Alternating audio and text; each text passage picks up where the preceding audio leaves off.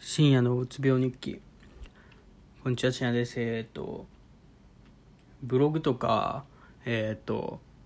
なんだあの YouTube とかを更新したいなと思いつつ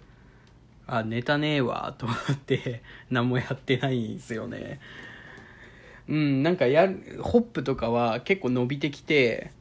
まあ写真撮って出そうかなとか思ったりしたんですけどまあちょっと面倒くさくてやってないです。ということで、えっと、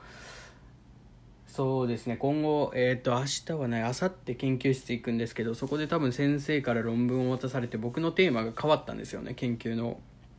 テーマが完全に変わったんで、あの、ゼロからのスタートになりまして、で、なんかやること聞いてる感じだと、えっと、電気回路系のことなんかなとか、電気回路の中のなどうちゃらかーちゃらみたいな、よくわかんないんですけど、まあ、なんとなくそれこれだろうなって思って知らやってるのが、まあ、僕の嫌いな電気回路系なんで その電気回路っていうあの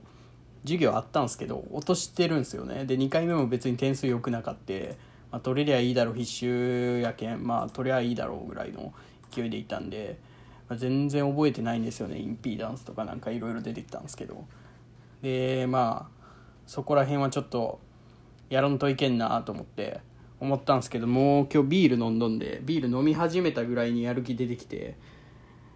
ちょっとさすがに今からはできんなっていうかまあできるんですけどまあ面倒くさいし明日やることもないんで結局明日に回してやろうということで野球を見てますってことでえっ、ー、と明日から本気出すという 題名にしようかなってことでありがとうございました。